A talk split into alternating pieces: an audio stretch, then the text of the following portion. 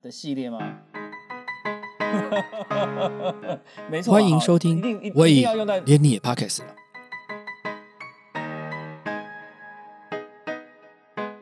大家好，我是威廉。今年新冠肺炎疫情在台湾升温，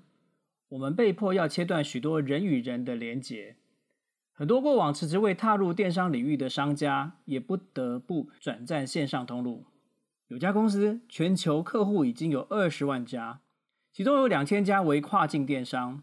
来自于香港的这家公司，在全球的员工数已经超过四百人。去年在东南亚扩展跨境电商的服务，除了已经开设的马来西亚办公室之外，他们也前进泰国跟越南，更在新加坡设立亚太区总部。大家会很好奇这家公司是哪一家公司？Shopline。而台湾区的总经理就是今天我们邀请的来宾陈少勤 Stanley。Stanley，请跟大家打招呼。大家好，谢谢 William。我在四月份的时候，我们有看到这本书，就是关于电商经营者的充电宝典，书名叫《电商经营 Level Up》，里面分享了打造电商品牌一定要知道的二十四件事情。是在这本书当中，有说明了一些直接对消费者的品牌官网能够成功的关键步骤。在传统的商业模式中，品牌必须透过中间人才能跟消费者沟通。是这些中间人包括像是媒体中介、行销媒体、代理经销，甚至于是零售等等。那我想请问一下，因为我看你们这本书上面把过去电商行为拆成两块，是一块是直接电商，直接去面对消费者；是另外一块是让直接面对消费者的商家能够辅佐他们开店，像 Shopify 这样的平台。是那我想请问的是，过去我们知道，在当中有许多像媒体啦、广告啦，然后像行销公司，或者是类似现在所有上架的这些比较大的平台的这些厂商，你认为将来他们的去处会变成什么样子？很多人都会说，那以后这样中间的一些厂商，它会不会消失？嗯但其实我是认为不是的。是为什么 Shopify 我们要出《电商 Level Up》这本书？其实也是因为看到现在所有的销售行为都开始转往线上，然后越来越多人真的想要出来去创建自己的品牌官网，越来越多品牌在做这样的事情。嗯感觉门槛好像一直在降低，可是实际上你要做的成功、做的经营的好，它的门槛反而是提升的，嗯因为变成很多人都开始要自己去知道怎么去抄广告啊，做 Facebook、做 Instagram 或者做其他的品牌经营。那随着越来越多人开始做这些事情，开始理解这些事情，它好像有一个变成大众化的技能，大家都会。嗯所以像刚刚说到的，可能一些中间的厂商，呃，投放广告的媒体代理商，他们可能好像优势就变弱了。嗯但我我自己是这样子看，因为所有的产业它都是一样，当在市场达到一个水准之后，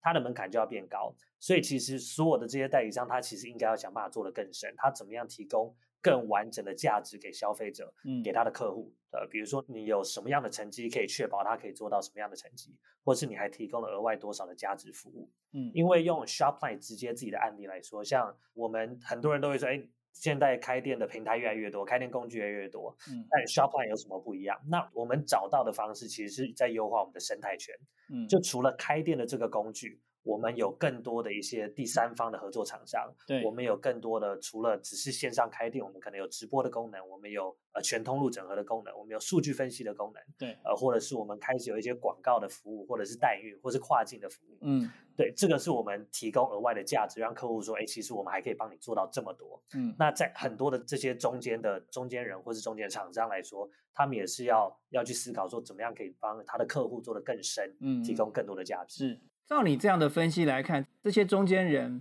过去的这些工作领域是会切割的更细吗？如果要深入的探讨，从分工上面来讲，像过去举个例子，像雅虎这样的平台好了，是除了上架之外，这些上架的店家可能会发展他自己的品牌，去拓展他自己的网络商店。是但是将来这些过去依存的这些像广告啦、行销啦，或者是这些分工的部分，是会更细呢，还是会整合化？你觉得呢？其实我觉得分工听起来有可能会更细，可实际在执行是要整合的。嗯因为你说不管是广告在品牌，它是要你要传达，现在很强调，我们书上也一直有讲，就是一致性的体验。嗯，对，所以当你要做到一致性的体验，它所有东西都是互相牵动的。嗯，对对对，另外，我们刚刚提到所谓的 direct to consumer 的这个形式 DTC，是是那你有提过有六个大的这个核心要素，对不对？对，那你觉得这六大核心要素，以您的观察，目前这些新创的或者是老字号品牌，这些跟 Shopify 有合作关系的店家，是不是都具备这六大要素？是还是会有什么缺乏，或者要怎么补足？通常会碰到什么样的问题？是这六大要素包含跟消费者直接的沟通，亲自管理每个销售管道，嗯，或者是以消费者需求为主开发商品，解决他们的痛点，是或者是收集消费者的数据，以数据驱动品牌的决策发展，嗯，或者是线上和线下的整合，完善消费者的购物经验，或者提供超越消费者原有的预期服务。然后接下来就是利用故事内容赋予品牌生命，以品牌理念来跟消费者沟通。是那是这些东西在老的店家可能有，可是新创店家会存在吗？嗯，又或者是老店家要重新包装，这些条件他们都也会存在吗？好，其实条件都是有的，但是新创的品牌和老字号品牌，他们遇到挑战其实不太一样。嗯，那现在整体我们以台湾的状况来说，其实现在呃大环境其实非常的成熟，所以嗯不管是开店平台或者官网，呃它建制门槛越来越低，技术越来越好。嗯，那或者是像比如说物流、金流，甚至仓储这样的一些第三方解决方案，也是越来越蓬勃的发展。所以线上购物已经是一个就是民众的生活方式了。嗯所以其实市场上很多东西都都可以运用，但是新创的品牌，他们可能比较需要的是，呃，我们那六大要素比较后面的，比如说品牌故事的这一块，或是跟消费者的互动这一块，嗯他们需要做到挑战是，你怎么样有自己的完整的故事，让你的第一批的好的消费者来真的认识你，然后跟你建立认同感。所以这是我觉得在新创品牌他们比较遇到的挑战。那可嗯是对老字号品牌，我觉得现在很多人在说数位转型嘛，嗯那我觉得老字号品牌它挑战反而是会在那边。那嗯数位转型，我们觉得最关键其实在转型这两个字，就是你要做改变。是那这个转型包含是你怎么样去运用更新的或是更数据化的工具和管理方式，来去来去看待你现在呃不管是电商还是你整个团队的一些管理。嗯那再来是你怎么样让你原本就有的可能一些实体的销售通路和你线上的销售通路，不管在数据上还是你的会员机制上面做整合。嗯，所以它其实是一个观念的转变和数据的统整。所以像您刚刚提到的这些老字号的部分，是我们从一些资料上可以了解到，很多老字号现在在做这个线上销售的翻新，其实多是二代、三代接手时开始一些新的包装。是然而，这些新的东西出现时候，我想在这些辅导老字号的过程当中，应该会碰到老一辈的第一代或第二代、第三代之间上沟通的问题。是是请问您有碰过这样的状态吗？啊，其实非常多。所以我觉得他们呃沟通最大问题，真的还是观念。是因为老字号品牌它可能会一直认为我们以前这样子的做法是很成功的，是，那新的东西常常大家都会有一个资讯不足，或者是不知道怎么开始，或是甚至会不敢做太多的投资。嗯那可是对二代或是对比较年轻的族群来说，他们就会比较去适应说现在新形态的一些，比如说 Instagram 和 Facebook，就是常常他们会去接触到的。嗯所以我觉得最大还是观念的沟通。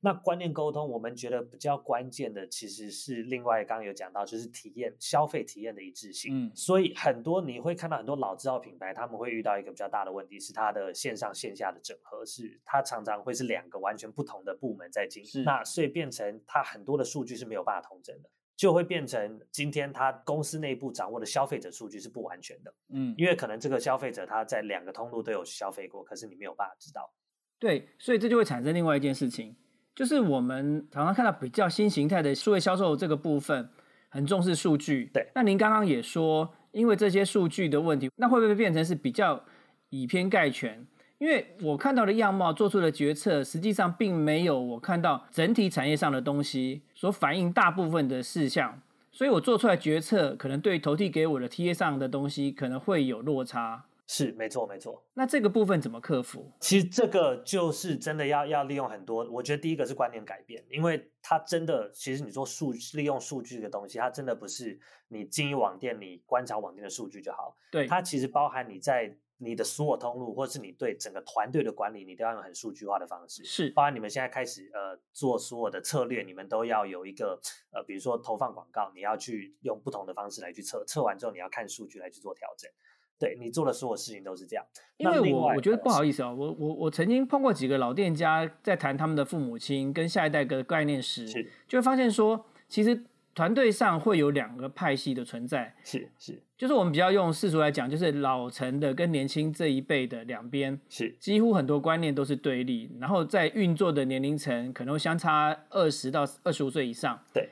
几乎都没有办法坐下来开会。你有碰过类似这样的问题吗？其实一定都会有，但通常我们不是，我们比较少是他们两边一起跟他们开会的那一个角色。我们那你会不会通常觉得这样有时候会有挫折说？给他们一个 advice，但是是打折程度非常大，对对然后你会花很多时间去建议一个他们应该运用的策略。是但问题是，到最后可能因为他们内部沟通的关系是，所以你这个整个功夫都白费掉了。是会发生的？那我我觉得这真的只能，其实真的只能协助他们沟通。那嗯再来就是真的是拿更多的案例，嗯，甚至直接你可以拿他们一些比较在，比如说竞争 对手他们的一些成功，对对，做的比较好的案例，是对，那就真的只能，我觉得有些时候比较简单是拿一些比较小型的 project 来去先测试，然后看到效果之后才可以去扩大。 OK，所以你会觉得说，对于一个老品牌要翻新成一个网络商店，或者是辅导一个新品牌去做一个成功的网络商店，是这两件事情困难度哪个比较大？我觉得真的很难说诶、就是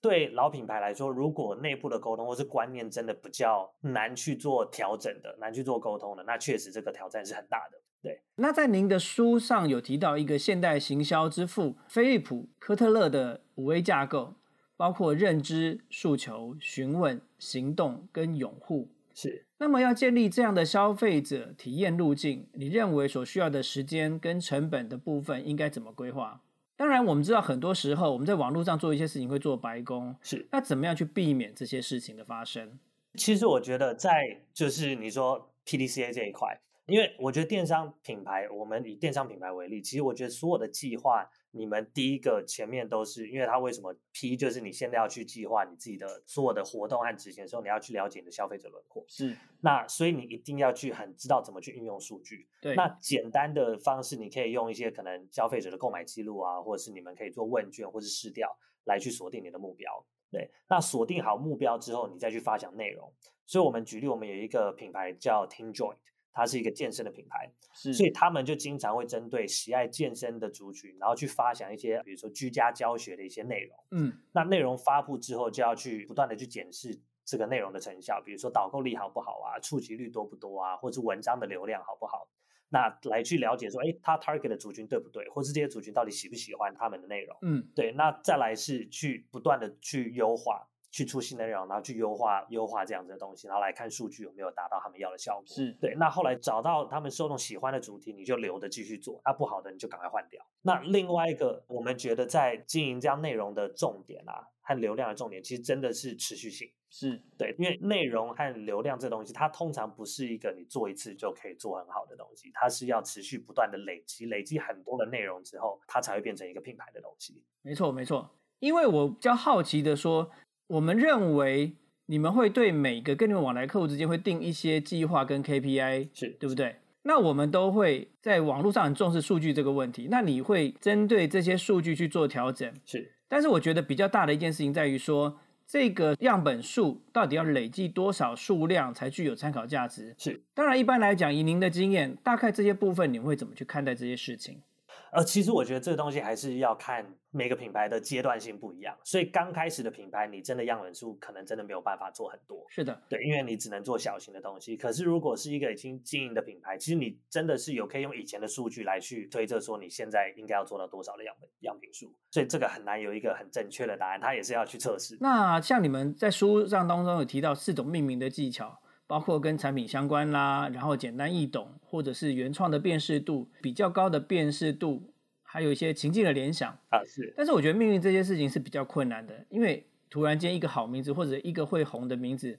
不见得是我们原来想象的那种东西嘛。是是但你也知道，中国人通常对于名字这件事情也会在意，比方说有的会算命，有的会想要避开一些谐音，然后会想要去推算那些呃笔画数字啊。有没有那种故事，本来讲出来大家觉得不可以，但突然间爆红的这种案例，可不可以提供大家做一下参考？其实我我们最近比较在观察这个，我们是真的觉得台湾品牌讲中文的，其实我觉得大家都很喜欢用谐音来命名。嗯嗯像比如说我们我们有一个品牌，它叫好米芽，嗯，那个豆芽菜，对，那它主要就是做做爆米花和那个麦芽糖的，是对，那它英文就是 Homia，所以其实它这个东西就可以让人家很容易去去记得它这个品牌。我们看到所有好的品牌的名字，其实真的是你的品牌名称是真的简单，然后容易被记住的。嗯那再来就是，其实就看我们看到很多台湾品牌，它是用谐音让它的品牌和这个产品做连接。是比如说我们有一个 Follow Me，嗯然后这就是做肉的，但是它是用英文的 Follow Me 来去衍生的。嗯对或者是我们其实有一个做的也是在内容做的不错，是一个 Amelter 户外人，他们就是直接就是贩售户外用品的。那你觉得命名这件事情到后面来讲，一旦这个名字经营到一段时间，发现它也不太适合，你又投入在这个成本，会不会有一种进退两难的问题？，是是又或者是需要再调整吗？那你会建议他们调整吗？其实这这个答案很难很难回答，真的，因为你很难知道你品牌名字做调整会有什么样的的问题，所以我们还是都会建议在一开始品牌在做发想的时候，你的目标要很清楚。是对，但是我们确实也会看到有一些品牌，它后来发现，哎，它可能想要去 rebrand 它的品牌的名称，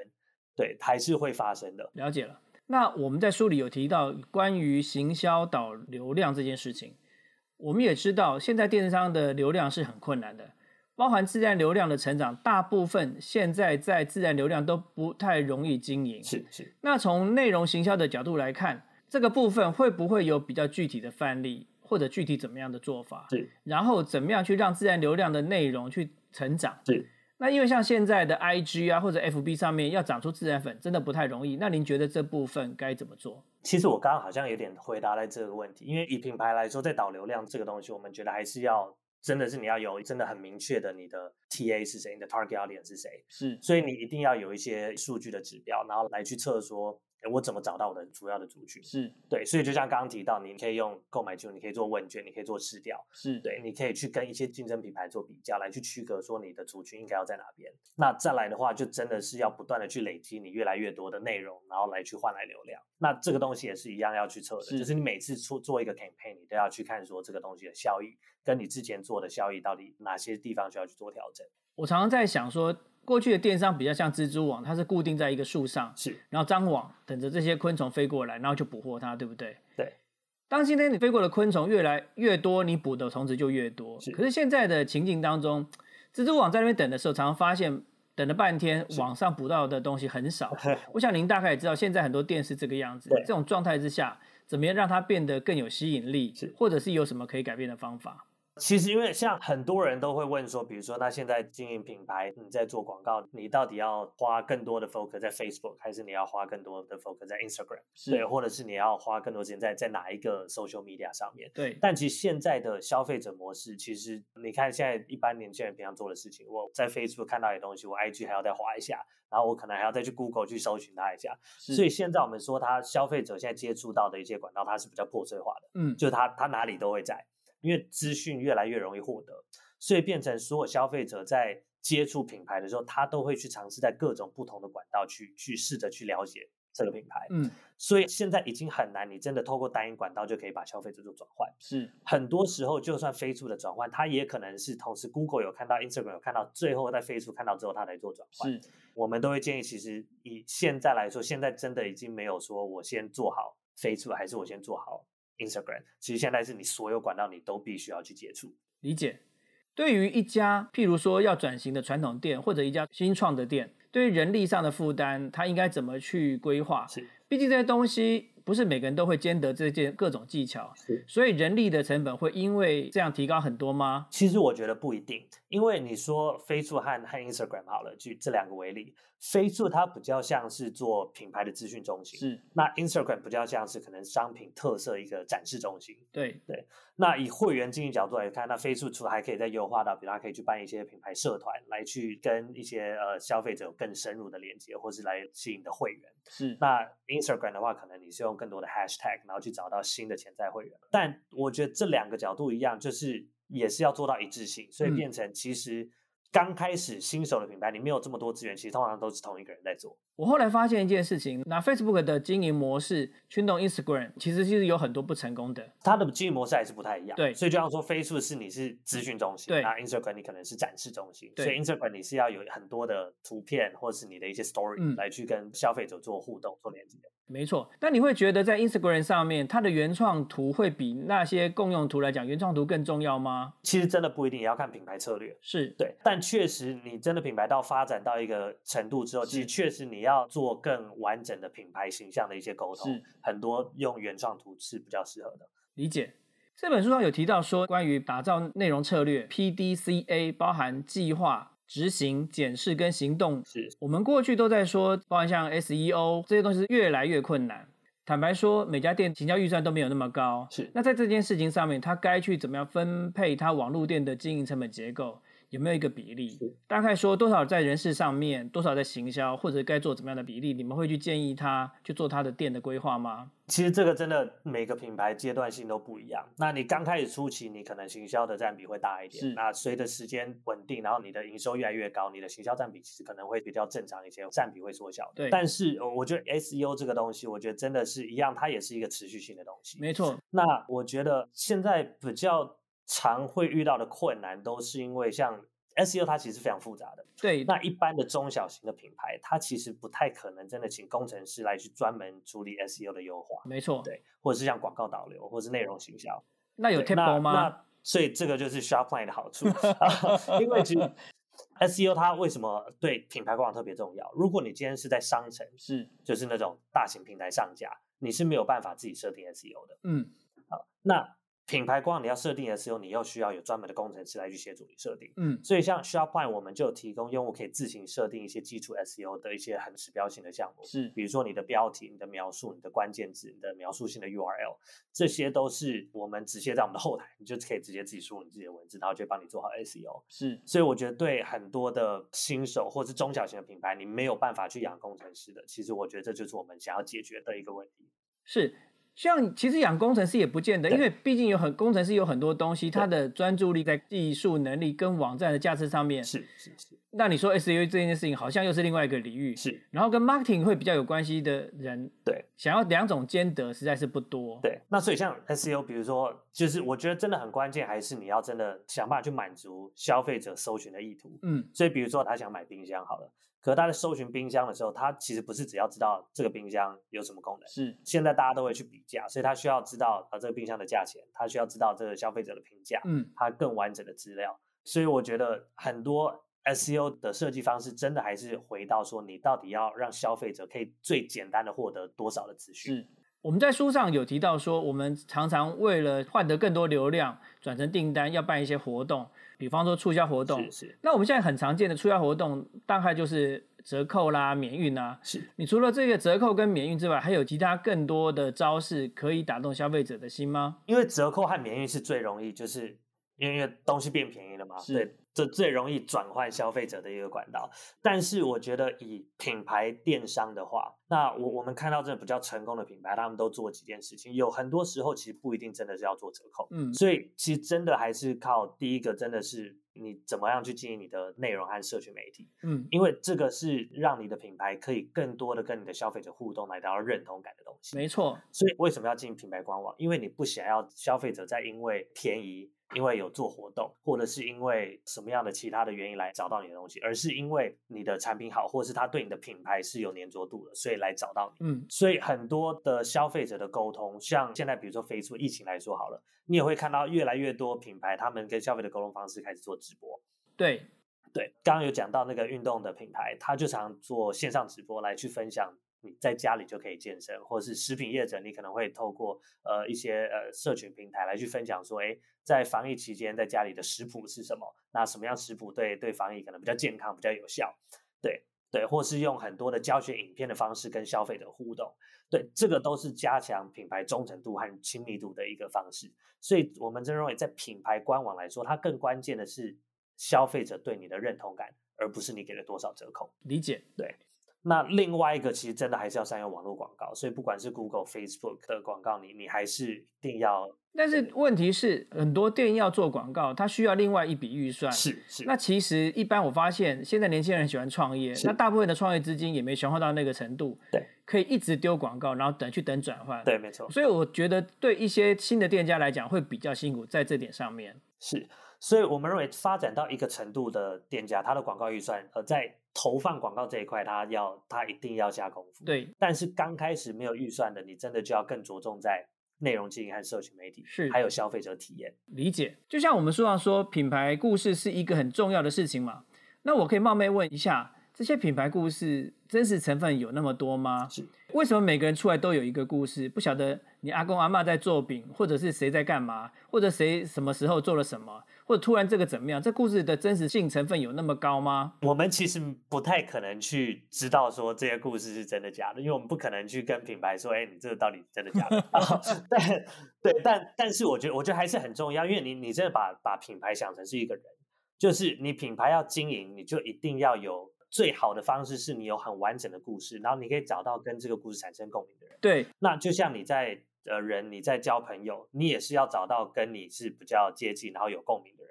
对他也会认同你自己的故事，或者是你在找工作，啊你在 interview，你也是在讲自己的故事，对因为这个才是更容易让人之间去做连接的一个方式。所以我们还是认为，不管是大的品牌、小的品牌，你一定还是要有一个属于自己的品牌的故事，或是你自己的文化。从那里开始，对对对，所以我们会像现在有很多品牌会经营自己的文章内容，想要帮网站导入搜寻的流量。对，Shopify 也分享了几个比较快速可以吸睛的九大技巧，包括数字去搭配啦、数据佐证啦、问题解答、时事话题前后对比、反面叙述、重点陈述、反驳认知，或者是跟身份站台。是有没有什么样的个案可以提出来？大概就是一些应用的技巧模式，去形成比较好的案例，这样的技巧。是案例来说可能比较少一点，但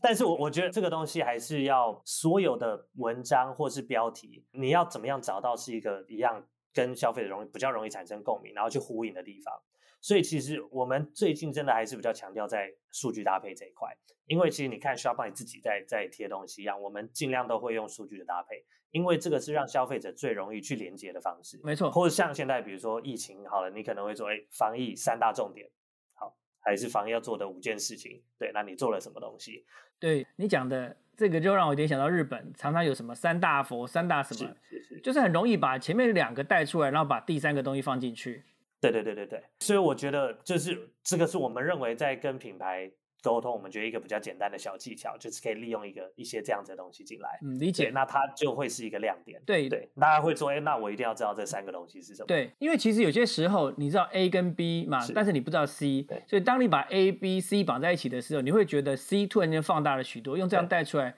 其实是有它的道理存在的。对对对，像我看书上也讲 EDM 的开信率是，那坦白讲，说实在的，现在电商行为太多了，是也常受到 EDM，普遍 EDM 开信率都不高。是请问在这件事情上面有什么样的不同的建议？是。也或许说，让 EDM 的开信率可以高到什么程度，或者是有没有什么标准可以优化 EDM 的开信率？了解，其实 EDM 很多人都会去问说 EDM 的效益到底怎么样，因为现在很多消费者其实你真的除了工作以外，平常 email 可能是看的很少，真的。 所以对，像我自己真的工作以外，我很少在看 email 的。嗯，但是我觉得很多 EDM 我们确实还是看到它的，它还是非常好的一个品牌传递资讯给你的会员或是你的 follower 的一个很好的管道。是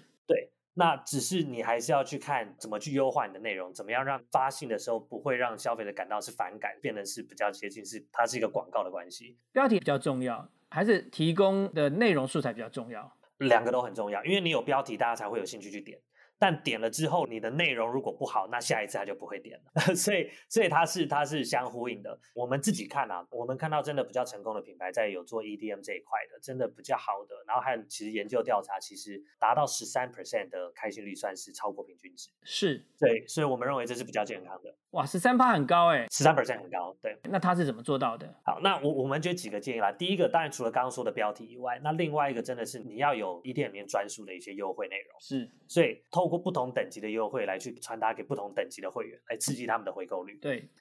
那因为当他已经是你 EDM 的名单里面的人，他其实已经接受你去对他做再行销了，是对。所以当他收到专属于他可以拿到的优惠的时候，他会加强他平台的认同感和他的重视度。嗯对，那再来就是搭配内容行销，所以比如说举例好了，像比如说你是卖泡菜的品牌，那你收到泡菜之后，你给他的内容可以包含比如说泡菜的保存方式，嗯或者是在过几天之后再传给他，比如说泡菜料理的食谱推荐好了，是对，或者是他泡菜要过期的时候，哎，提醒他要记得吃，然后还有什么新的东西来来去提高他对这个品牌印象和认同度的加深，然后再变得回购。是对，那再来标题，除了刚刚说到的一些指标以外，就是它也要有趣味性的，所以它要结合一些可能时事议题啊，来去让消费者，哎，我真的想要看看今天你们会写什么样的东西十。三趴真的不容易，十三 percent 是男的，对，因为我看到很多的数字都低于五，是，对，是十三趴真的是蛮强的，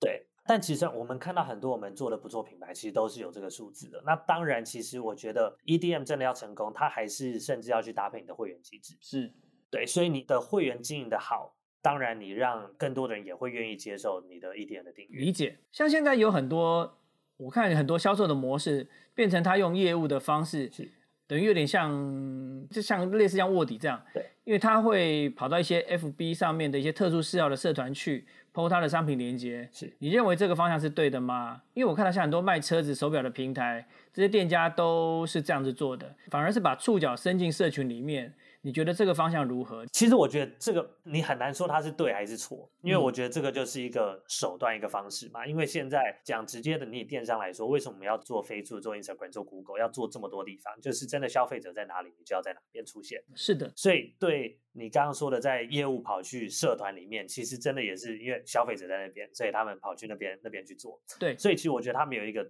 对和错，那真的是看对你的品牌来说，这个是不是你我你其实我看到一些朋友，他们在讨论过程中，好像觉得这个效果还不错。对于有一些，因为他的 DA 刚好是这种习性很集中，大家也不太排斥。是你丢些东西在贩售，反而大家会讨论它，是好像这个样子，比起你经营自己的粉丝也好像比较容易得到转换。我觉得这真的不一定，因为你你把这个行为想成，它就比较像是一般的直销。对对对，它它就是业务嘛，所以它比较它就是你自己请来的业务去去拉客人。呃，那我我觉得有好的有不好的，因为你也要看这个业务刚好你的商品适不适合在正确的可能社群里面。对对所以那或者或者是你你本身商品是不是好的，那再来消费者一样看到业务给的资讯之后，他一定会上网去搜寻，所以你又没有没有更容易的让消费者可以在其他的管道去去搜寻到你，所以我觉得还没有什么对和错，嗯但是我觉得我们现在看到比较有趣的是。与其你让业务到这些社团里面去，我们看到很多品牌，他会很认真的去进他属于他自己的社群媒体，反应就是很直接。对，所以像我们有一个品牌，它自己的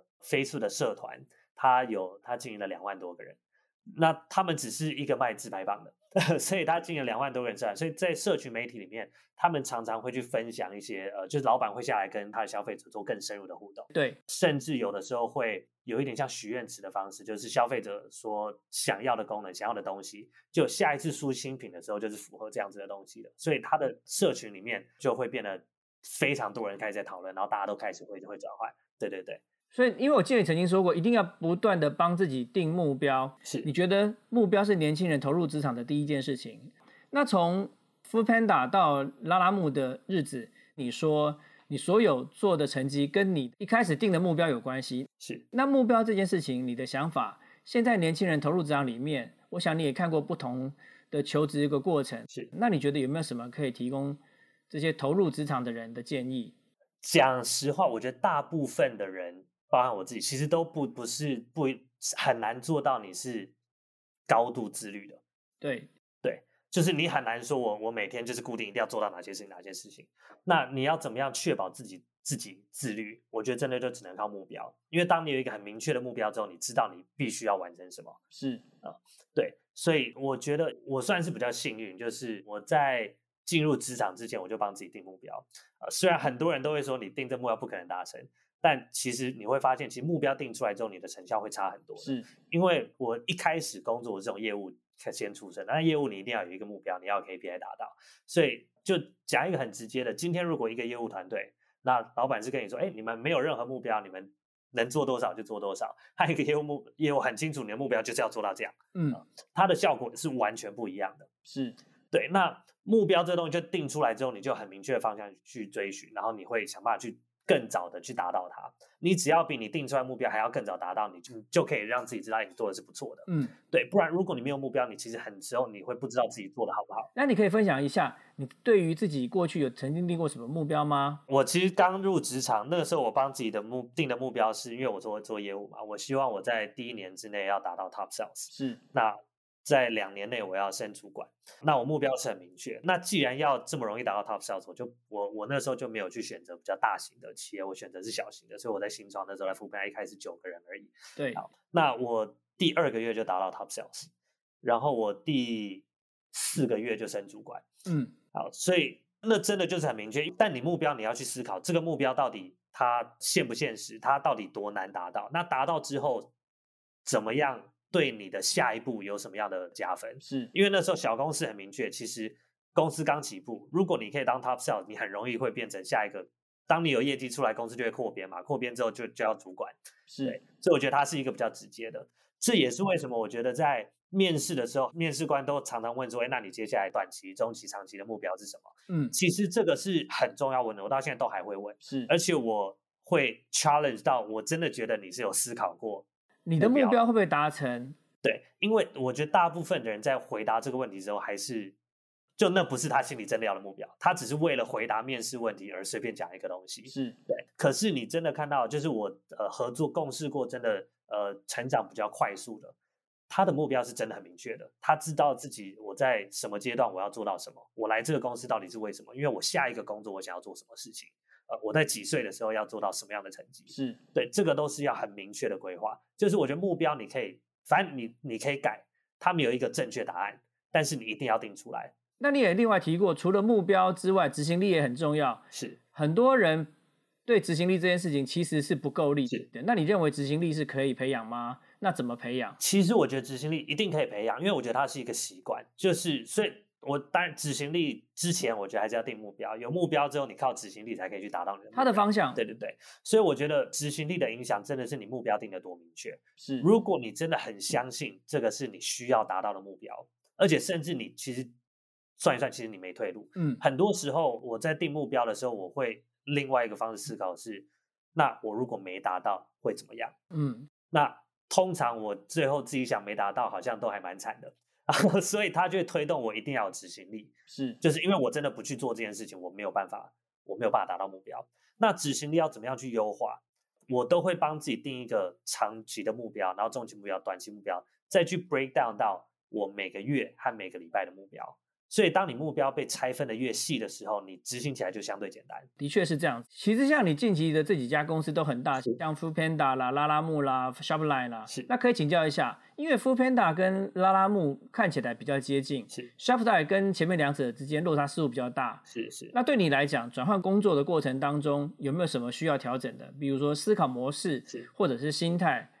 为什么要去接受这样的挑战哦，？非常多。这个其实像我 f o o p a n 和拉拉木，我刚加入的时候是都是初期 f o o p a n 我加入的时候九个人，拉拉木我是第一个人嘛。嗯啊，那 s h o p i n 我加入的时候是两百五十个在台湾的人，嗯呃对，全球不讲，但台湾就两百五十个。好，那所以我觉得我也算是蛮幸运，因为新创公司其实要可以做起来的几率是非常低的，啊、它不到五 percent。嗯，好，那很幸运是我我好我待的公司好像都都做了，还后来都做的还不错。那我觉得我看工作最关键的是，我都会看到接下来五到十年的发展，嗯每一个新的机会我都会看，接下来五到十年是不是在快速成长的。如果接下来五到十年是快速成长，是然后我觉得对整个社会是非常有价值的，那我就会觉得这是好公司。是对，因为还是要看它的未来性。另外，在转换，我觉得最大挑战，因为它每个阶段不同。富佩纳刚开始进去，虽然我是一个职员身份，可是他那个时候刚才还找不到方式来做台湾市场。嗯对，那